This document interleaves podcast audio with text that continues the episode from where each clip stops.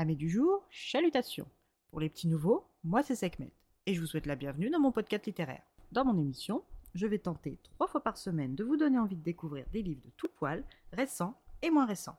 Alors, si ça vous tente, c'est par ici la suite.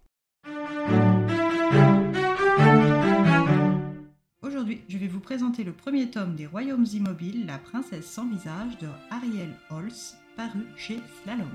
Dans un monde parallèle au nôtre vivent les royaumes immobiles. Nous sommes des rêveurs vivant dans l'ailleurs et eux sont des faits.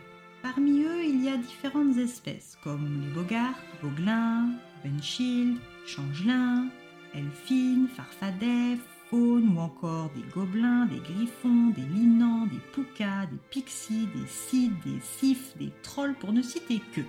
Toutes ces différentes espèces sont réparties dans les royaumes immobiles et sont sous l'égide du royaume d'Evergrey, Cal, Radiance ou encore celui de Sampervirante.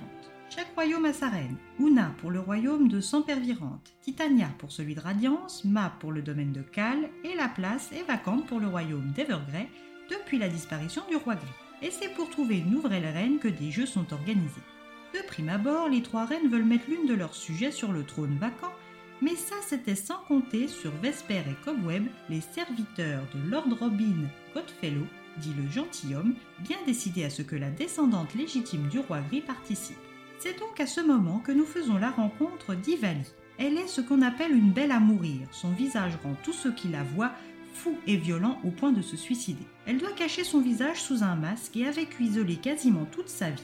Seule la reine Titania sait son existence puisqu'elle est à l'origine de sa malédiction. Ivali va faire la rencontre du gentilhomme venu la chercher afin qu'elle participe au tournoi pour remporter la couronne et le royaume qui lui reviennent de droit. Effrayée, mais n'ayant guère d'autre option que de suivre le gentilhomme, la jeune femme accepte de se rendre au royaume de Radiance pour le sacre de la nouvelle reine d'automne. Lors de la cérémonie d'ouverture, elle arrive in extremis à se faire accepter parmi les autres candidates. Elga et Skadi pour le royaume d'hiver, Dahlia et Flora pour le royaume du printemps, Miranda et Elioni pour le royaume d'été. Le lendemain, les termes de la première épreuve de magie vont débuter. Ivali, qui a toujours vécu en recluse seule, va-t-elle arriver à s'adapter à cette nouvelle vie en société? Surtout quand les membres de la dite société veulent vous voir échouer. Sera-t-elle à la hauteur de son géniteur, le roi gris? Arrivera-t-elle à convoquer ses pouvoirs? À vous, rêveurs, de passer de l'autre côté du voile à la découverte des royaumes immobiles. Un roman vite captivant, des personnages attachants et bien développés, mais un petit bémol sur la prévisibilité du dénouement qui ouvre sur le deuxième tome. Alors, est-ce que ce sentiment de voir arriver la suite est lié à ma surconsommation littéraire ou juste à un ressort maintes et maintes fois utilisé? À vous de me donner votre avis en tentant votre chance au concours organisé sur mon compte Instagram les lectures de Sekhmet. Et bien voilà, j'en ai fini pour aujourd'hui. J'espère que ce court épisode vous aura plu et vous aura donné des nouvelles idées de lecture.